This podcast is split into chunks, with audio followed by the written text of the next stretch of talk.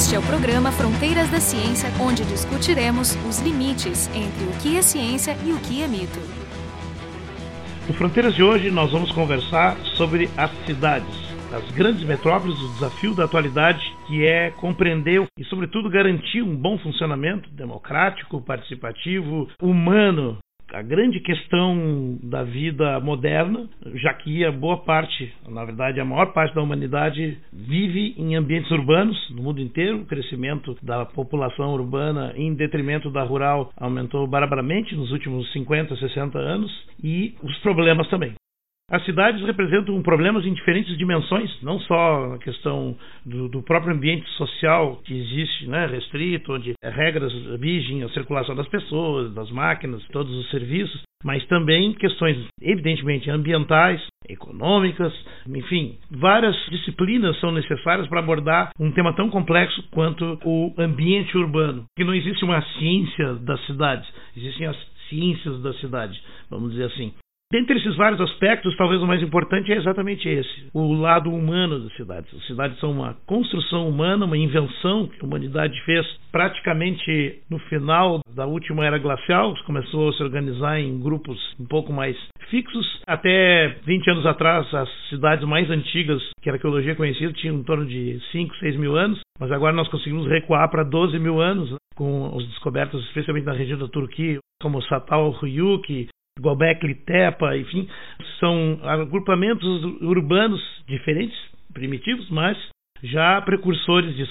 Ou seja, a humanidade está tentando viver em, em cidades de alguma forma há bastante tempo. E o grande tema que nós vamos abordar hoje é a questão da democracia e da participação na cidade e como ela se expressa através do planejamento urbano, que no Brasil se chama plano diretor, definida na Constituição Federal de 88 e depois no Estatuto das Cidades. Para conversar sobre isso, temos aqui o Luciano Joel Fedoso, colega professor do Departamento e do Programa de Pós-Graduação em Sociologia, IFCH, da URGS. Desenvolve eh, uma série de atividades de pesquisa, sobretudo no tema participação social e políticas públicas. Inclusive, ele coordena um grupo de pesquisa Democracia Participativa, Esfera Pública e Cidades, CNPq, e também é pesquisador e membro do comitê gestor do INCT, Observatório das Metrópoles, muito importante. Luciano, fala aí pra gente sobre a questão do planejamento urbano na forma de um plano diretor.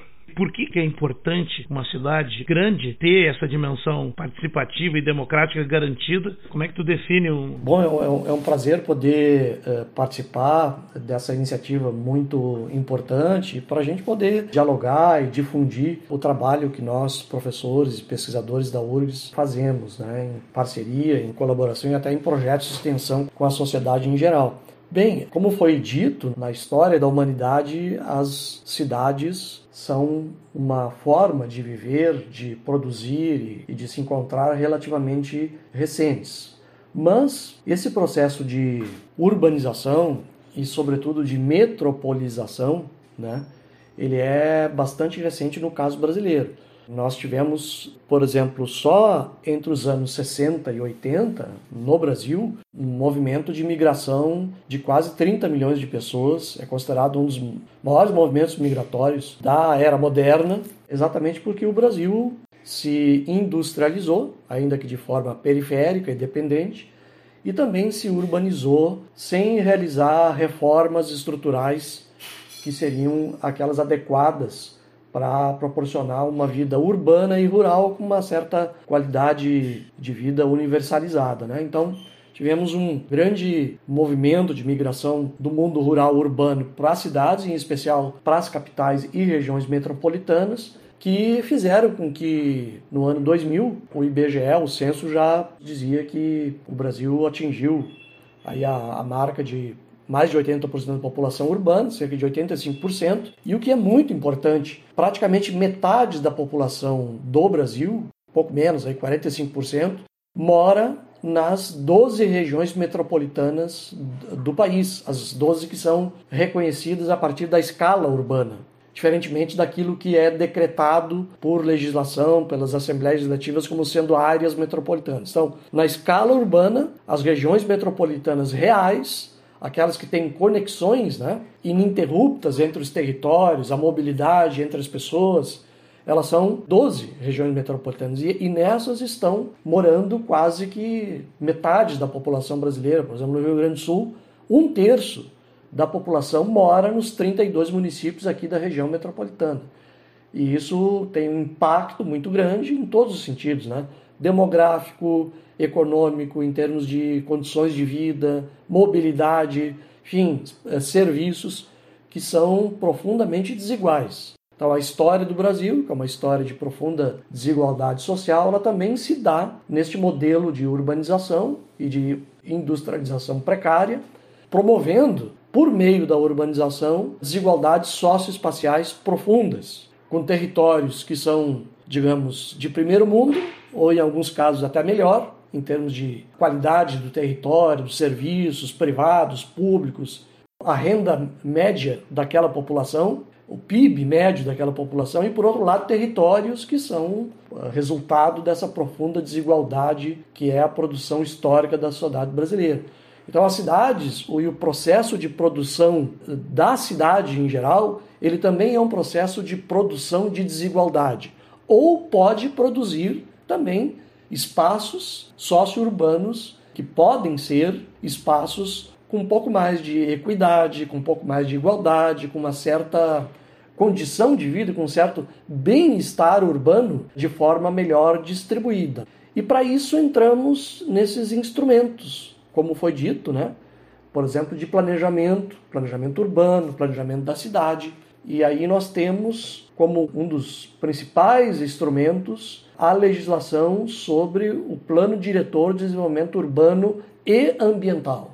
Esse ambiental é, é um adendo, é uma conquista recente, não estava. Por exemplo, Porto Alegre, historicamente, nós temos lá o primeiro plano, lá no início do século passado, que é uma, digamos, ainda uma visão uh, modernista, né, de, de tentar estabelecer uma certa racionalidade na cidade, inclusive com aquelas características bem discriminatórias de higienização da cidade. Quer dizer... Que é uma expressão que sempre que eu ouço, eu parece que tem um eco de fundo assim sombrio, uma expressão que me arrepia, que é a higiene social. Alguém que ouviu a expressão vai pensar, como assim higiene social? É o pessoal tomar banho? Não. Higiene social é a cidade de uma elite se livrar de quem não gosta, como quem troca uma roupa suja ou bota ela para lavar. Então, higiene social é discriminação ativa, é, é expulsão. É... Ou seja, remoção de bolsões de pobreza ou ainda que eram resquícios das comunidades escravizadas nos séculos passados, né?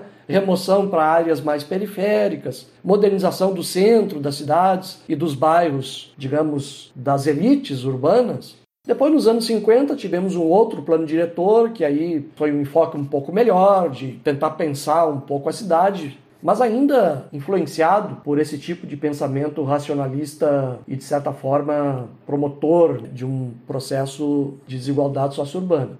Mas aí na década de 70, mais precisamente em 1979, ainda que no contexto político do regime ditatorial no Brasil, portanto, os prefeitos das capitais sendo nomeados pelos governadores do estado, que por sinal também eram nomeados pela presidência da República. Neste contexto, o município de Porto Alegre então elaborou o seu plano diretor de desenvolvimento urbano e ambiental, e aí ocorreram, digamos, ambiguidades. Por um lado, uma certa legislação interessante, no sentido de frear ou pelo menos ordenar um pouco o mercado imobiliário, ou seja, o processo de construção, de criação da cidade. Por exemplo, a questão da escala vertical, do que pode construir e o que não pode, a questão dos recursos. Mas, por outro lado, ainda prevaleceu uma certa visão tecnocrática em especial no sentido de não reconhecer muitos bairros, vilas, territórios que são os chamados irregulares. Porque no processo de produção urbana no Brasil, profundamente desigual, nós temos, por um lado, uma cidade formal, legal, onde as coisas funcionam e as propriedades, as ocupações são regularizadas, podem receber água, esgoto, saneamento, iluminação, pavimentação, e por outro lado, como uma estratégia de sobrevivência, aqueles lugares que por vezes são até centrais, mas em grande medida periféricos, né, como é o caso das capitais e regiões metropolitanas e das grandes e médias cidades no Brasil, a produção uh, de soluções populares para o grande problema habitacional a questão da moradia é um dos grandes problemas sociais do Brasil. Então aí essa questão da irregularidade, da ilegalidade, que inclusive a partir dos anos é, 50, 60, mas que se acelerou muito na década de 70 e 80, quando houve um grande fluxo migratório em busca de emprego e renda, o Brasil estava se industrializando de maneira acelerada, aí houve uma larga produção desses autoassentamentos, né? assentamentos autoproduzidos da maneira que dá. Ou seja, a favela, a vila irregular, a ocupação de morros, a ocupação de áreas que não oferece segurança para desmoronamentos, para, enfim, enchentes, quer dizer, mas é uma, é uma saída popular diante da ausência de políticas públicas capazes de ofertar condições dignas de moradia. Né? Então, o plano diretor de desenvolvimento urbano e ambiental é um dos principais instrumentos para realizar e efetivar o planejamento urbano das cidades. Não é o único, mas é o principal. Junto com eles, e até porque foi citado outras formas de gestão democrática das cidades, que é muito importante, é uma conquista da redemocratização brasileira e do próprio Estatuto da Cidade, que foi aprovado em 2001, mas que tem uma história lá desde a década de 80. Nós temos o Plano Diretor de Desenvolvimento Urbano e Ambiental, temos a Lei Orgânica Municipal, que é a constituição de cada município, que é o, o ente é, subnacional, né? União, estados e municípios, quer dizer, então os municípios são obrigados, posterior à Constituição de 88, assim como os estados foram obrigados, os municípios também foram obrigados a elaborar a sua Constituição Municipal, que se chama Lei Orgânica Municipal. Este é um marco um instrumento muito importante. E por fim, nós temos a lei, que é anual, também é plurianual, mas ela é mais imediata, que é muito importante, que são os orçamentos municipais ou seja, aquilo que é elaborado e aprovado pelos poderes executivos e pelos poderes legislativos, as câmaras de vereadores, no sentido de que deve haver uma proposição da lei de diretrizes orçamentárias, primeiro um plano plurianual, que vale por quatro anos. No plano plurianual, a cada dois anos tem que ser encaminhada a lei de diretrizes orçamentárias que vale para o ano seguinte. E, ao mesmo tempo, deve ser discutido e aprovado o orçamento, que é por meio de um projeto de lei de orçamento,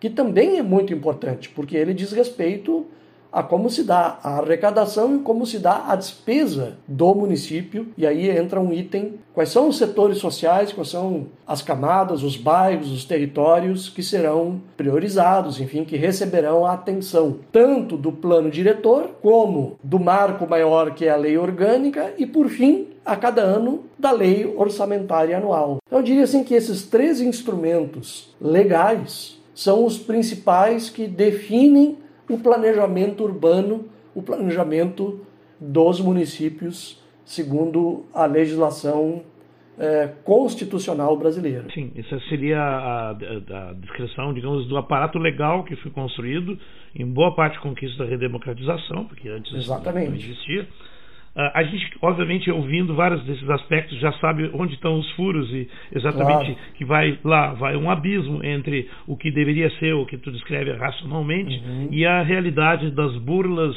e desvios e corrupção e alterações. Existe alguma conceituação assim para, eh, digamos, metrópole ou megalópole? Essa definição ela, ela não é por legislação, né? Porque, por exemplo, no caso brasileiro, as assembleias legislativas dos estados tem o poder de definir, mediante uma legislação, o que seriam as regiões metropolitanas. Isso é bom, mas tem um lado muito complicado, para dizer o mínimo, porque não são utilizados, em grande parte, critérios técnicos que deveriam ser levados em conta. A ideia mínima para definir uma região metropolitana é a questão uh, da existência de um polo ou mais de um polo então, por exemplo, tem estados brasileiros, como é o caso de Santa Catarina, onde todos os municípios, 100% dos municípios, estão em alguma região metropolitana do estado. Quer dizer, isso não é real. Razões políticas, né? Para benefícios e para conexões eleitorais. Tem municípios que, na verdade, não teriam razão técnica para fazerem parte da região metropolitana de Porto Alegre. Por exemplo, São Jerônimo. Ah, eu nem sabia que ela estava incluída. Quer dizer, é uma coisa arbitrária. Não tem conexão real com Porto Alegre nem com o Vale dos Sinos. É, eu estava pensando aqui em termos de definição que uma cidade é uma reunião de bairros e moradias, né? Que uma metrópole é uma reunião de cidades. Exatamente. Né? Mas com bastante espaços semi-rurais e outros no meio, ou seja, claro. é, um, é um mosaico complexo. Claro, quando a gente fala em urbanização, não está excluindo as áreas rurais dentro dos municípios, inclusive a produção rural, o modo de vida e tal. Esse né? é um dos problemas importantes que é a produção de alimentos, né, que nos, nos, nos, países do primeiro mundo, onde tem movimento sério de resgate de direitos e qualidade de vida, se investe muito no cinturão de produção de alimentos no entorno da cidade, para que ninguém precise comer uma verdura que viajou mais que 10 quilômetros, 15 é. quilômetros. Que é um absurdo. Aqui em Porto Alegre nós comemos tomates trazidos de avião, às vezes. Isso é uma coisa ridícula, isso não existe. Está poluindo o planeta para comer o tomate que tu vai plantar no teu quintal. Quer dizer, então, assim, é, é, isso é uma mudança cultural que ainda precisa acontecer aqui, porque nós estamos ainda subindo na escala do consumo, né? E tem, e tem um movimento interessante de hortas urbanas, né? Que tá, tá crescendo de forma bem interessante mesmo. Nós temos um movimento de produção orgânica e, e, ecológica e tudo mais, a feira ecológica, e o movimento cresce, mas ele não é mainstream, ele não tem ainda uma preponderância. É, incrível isso mesmo. E aí entra uma série de outras questões bem complexas, né? Talvez uma delas, que eu sei que é um problema em todo mundo, que é o problema da gentrificação. Ou seja, quando tu no mosaico da cidade tu pega regiões que eram dessas que se construíram regularmente, por exemplo, e tu urbaniza, mas essa urbanização daquela região significa a remoção da população original. E aí coloca prédios bonitos, avenidas floridas e tudo mais, e não tem pobre por perto. Vamos dizer assim, essa que é a concepção. Isso é mundial. E, e aqui em Porto Alegre, sem dúvida, estamos vendo isso com um grande plano de tomar toda a orla do Guaíba e transformar num grande mall, um grande shopping center à frente da, do espelho d'água, mas um shopping center de elite, ou seja, o povo não vai poder descer da vila para dar uma banda ali no sábado e no domingo. Então, assim, o que, que tem feito para tentar, de alguma forma, combater esse tipo de coisa como a gentrificação? Conflito urbano, né, na forma como se estabeleceu historicamente no Brasil, ele, de certa forma, em grande parte, foi respondido pelo Movimento Nacional de Reforma Urbana, que surgiu ainda lá nos anos 70, num contexto muito difícil de fechamento é, do regime ditatorial, autoritário, militar, mas que neste momento, né, até pelo processo acelerado de urbanização, industrialização, enfim, que vinha à tona, este movimento nacional de luta pela reforma urbana, ele foi a expressão urbana do mesmo movimento pela reforma agrária lá dos anos 60. Quer dizer, ele fazia parte da ideia das reformas de base e cresceu, digamos, em importância uh, nos anos 70 e 80, apesar do contexto. Isto se deu inicialmente por grupos né, de técnicos, arquitetos, urbanistas e, evidentemente, com ativistas, é, representando representações políticas e tal, militantes, ativistas é, é, de, de, grandes metrópoles brasileiras e, e que conseguiram, né, na Constituição de 88, a oportunidade democrática que se abriu, apesar da grande disputa ali por, por interesses e políticas, eh, obviamente de classes e de camadas sociais e de interesses econômicos, que também estão muito fortes e se dão nas cidades, na produção, na forma de produção das cidades, né, de apropriação do espaço.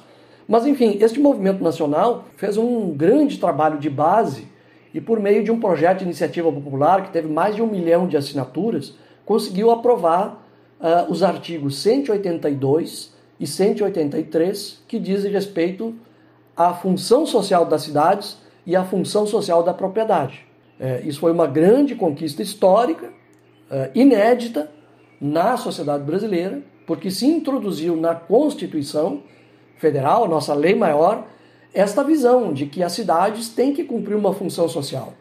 Elas não podem funcionar simplesmente pelos interesses do, de quem pode mais, do mercado imobiliário, enfim, de outros interesses que se apresentam. E por outro lado, a própria propriedade, seja privada ou pública, ela tem que cumprir uma função também.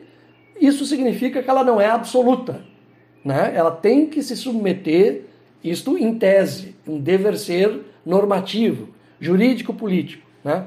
Na prática, isso é muito difícil de ser, é, enfim, aplicado, praticado, inclusive pelo sistema jurídico brasileiro, que ainda tem muito a caminhar, para dizer o mínimo, no sentido do que significa a função social da propriedade.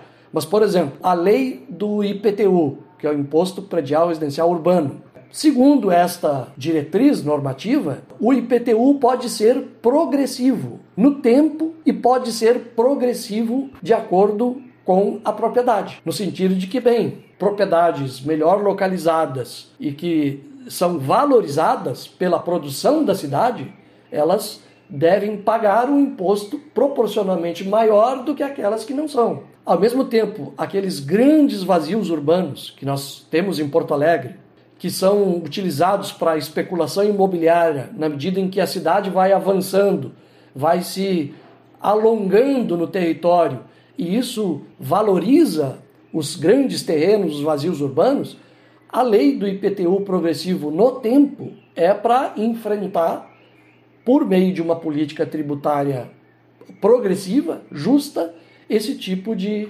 de situação. Então, esses dois artigos, o 182 e o 183, eles demoraram 13 anos para serem regulamentados e adotados por meio da aprovação do Estatuto da Cidade em 2001. E o Estatuto da Cidade prevê uma série de normas que são historicamente evoluídas, mas ao mesmo tempo elas são fruto de uma correlação de forças que se deu no Congresso Nacional que foi possível. E um dos limites diz que o princípio da gestão democrática das cidades, que é fundamental, ou seja, a democracia nesse sentido não se esgota na eleição de prefeitos e vereadores, a comunidade, a população, a sociedade deve ser ouvida e deve participar das decisões, dos projetos urbanos, do orçamento do município. Isso está previsto no Estatuto da Cidade assim como está previsto na Lei de Responsabilidade Fiscal, aprovada, aprovada nos anos 90. Ou seja, o orçamento do município ele não pode ser discutido somente entre o prefeito, executivo e os vereadores. A comunidade, a sociedade, é, tem o direito de participar dessa discussão. É, é, como eu gosto de dizer assim, é um plano diretor, não é um plano do diretor. Exatamente. Por exemplo, um grande projeto urbano, vamos pegar o exemplo aqui da Orla do Guaíba, ou então da, da almejada da ideia de revitalizar o cais Mauá, requalificar o cais, já que ele foi desativado economicamente, fazer esse espaço, território que tem os armazéns tombados como patrimônio histórico cultural, voltar para a cidade. Isso é um grande projeto urbano, se chama na literatura acadêmica né, de GPU, um grande projeto urbano. Um GPU ele é classificado por causar um grande impacto urbano. Né? Ele modifica as relações que se dão na cidade, ele modifica o território dele e de todo o entorno. Ele é um esse tipo de projeto não pode ser e não deve ser discutido só entre a administração municipal e os vereadores. A população da cidade tem que ser chamada para discutir um grande projeto como esse. Para isso serve o Estatuto da Cidade. Né? Ou seja, porque dá um grande impacto, mas isso não quer dizer que seja bom o impacto, nem que seja ruim. Exatamente. Vai depender qual e para quem. É ali que vai se definir claro. a, a, o seu resultado. Ele pode ser uma coisa altamente construtiva, né? E Sim. pode ser também uma coisa altamente discriminatória. E, claro, porque, né? porque aí se estabelece o que foi o, o que tu falaste de gentrificação, né? Quer dizer, por exemplo, nesses casos de revitalização das frentes d'água, que é uma questão internacional, porque é economicamente mudou né, a produção dos portos e tal, com tecnologia, etc. Quer dizer, o que se vê 90% dos casos, até mais, é a transformação desses lugares é, em lugares altamente elitizados para turismo global, né? Uhum. É, onde, digamos, é, as relações daquele espaço se dão de maneira altamente mercantilizadas. Quer dizer, ele não, eles não se tornam espaços para toda a cidade. Né? Eles Sim. se tornam Isso espaços... aconteceu aqui, bem próximo, aconteceu aqui em Buenos Aires. Já. Exatamente, Puerto Madeiro. Né? Enorme. E as pessoas estão ouvindo, não sabem, mas a gente está aqui em Porto Alegre, no extremo sul do Brasil. Porto Alegre é uma cidade portuária. Ela tem um porto num lago, o Lago Guaíba, que alguns Exato. chamam de rio, mas tecnicamente é um lago que desemboca na Lagoa dos Patos, logo abaixo, e sai lá embaixo, perto da fronteira com o Uruguai, se ele sai para o Oceano Atlântico. E por aí é uma rota comercial de importação e exportação que foi decisiva durante mais de 100 anos, né? inclusive uhum. com todo o fluxo migratório e tal que passou por ali. Uma das coisas que está acontecendo aqui em Porto Alegre agora é uma explosão imobiliária de mega construções, de grandes edifícios. Está também indo para o interior, cidades que não podia nem ter edifícios com mais de quatro andares, como Garibaldi já tem torres mais altas lá. E, enfim, está tudo descontrolando de uma forma geral. Mas uma das coisas que parece que ninguém está pensando é a termodinâmica. E também numa consequência imediata que é a entrada e saída de eh, fluidos, vamos dizer assim, que é a questão do saneamento. Né? Então, tu, como é que tu crava um edifício de, de 50, 60 andares, porque agora se fala em dobrar a altura máxima dos edifícios em Porto Alegre, uhum. que atualmente está em quantos? 20? Seriam 52 metros, né? Da... 20 andares, é. Isso. E quer se dobrar para 100. Né? Obviamente deve ter gente pensando em fazer torres como aquelas assim, no Oriente Médio. Camboriú. É, pois é, exatamente, é um bom exemplo. Mas a, a questão de dobrar a, a, altura e tal não é trivial. Tu, basicamente, se pensar assim, quantos banheiros vai ter empilhados sobre uma pequena área, tu tem que pensar nas dimensões dos canos que tem que entrar para levar água e que tem que sair para levar os dejetos. Né? Claro. Ou seja, como é que tu administra isso? Porque os planos, eh, diretores e outros, eles têm que, obviamente, gastar muito tempo e recursos nessa infraestrutura. Mas sim, e, e essa questão que a gente fala, por exemplo, da verticalização, sem limites, etc., é, me parece que não se trata de ser contra isso simplesmente porque se é contra. É porque existe é, uma boa técnica que diz, como tu uh, colocavas, que, bem, é, por um lado, a densificação, que é aumentar o número de habitantes por metro quadrado por meio da verticalização, ela pode ser uma boa solução, é, até porque é aquela ideia que falávamos anteriormente, né? Não interessa alongar, alongar, alongar no território a cidade, porque quanto maior espacialmente, mais serviços tem que levar e isso custa, tem um custo. Né? Até no caso de Porto Alegre, é uma flagrante contradição do discurso da administração atual, porque ao mesmo tempo em que fala-se na revisão do plano, que está em tese suspensa, mas que deverá se dar até o ano que vem, ao mesmo tempo que se fala em densificar para dar uma racionalidade maior, está se fazendo todo um esforço para aprovar, por exemplo, o empreendimento lá em Belém Novo, Exato. que é a Fazenda do Arado. Do Arado, né? é. expansão uhum. horizontal. De expansão horizontal, quer dizer, aumentando violentamente o, o número de habitantes daquela região, e que não é racional levar a cidade para lá. Então, uh, para ser. sequer necessário. Mas esse é um debate necessário. que se não houver possibilidade das pessoas envolvidas ou que entendam, participem e opinem, não tem, ela vai ser resolvida num escritório fechado por pessoas que estão sabendo os dólares, é, cifrões aí. É. Claro, pelos interesses do mercado imobiliário, que de certa maneira tem uma influência, pelo menos em parcela, de, de, representantes na Câmara de Vereadores, de parcela, vamos deixar claro. É, claro. Mas, enfim, não é uh, racional, não é uma boa técnica. Falar em densificação é uma coisa. Agora, achar que isso significa uma verticalização sem qualquer limite, né? como tem alguns exemplos, inclusive no Brasil, como foi citado, também é totalmente contraindicado segundo a ciência ou vários campos da ciência que trabalham nas cidades. A questão da ventilação, né? a questão da iluminação, a questão dos recursos, quer dizer, não se trata de verticalização por si só e não se trata de é, densificar a qualquer custo. Quer dizer, para isso existe uma boa técnica que tem que ser cotejada com uma boa discussão pública. Né? Quer dizer, a, a técnica por si só uh, leva a, a, um perigo da tecnocracia. Por outro lado, uh, todos esses interesses eles têm que encontrar uma mediação, um equilíbrio. E, e, e existem bons exemplos no mundo. Quer dizer, é engraçado porque uma grande parte das pessoas e até das elites entre aspas, esclarecidas, gosta de viajar para a Europa, para outros países e tal, e lá não encontra. Se encantam é, com tudo aquilo? Se encantam com cidades planejadas. Não existe shopping center nas cidades planejadas. Ai, que lindo. Shopping center foi inventado para a periferia dos Estados Unidos. Porto Alegre está se transformando na, na, capital brasileira com o maior número de shopping center. Né? A mesmo, a me, o mesmo caso, não se trata de ser contra shopping center, mas o abuso. Tem que entender as relações.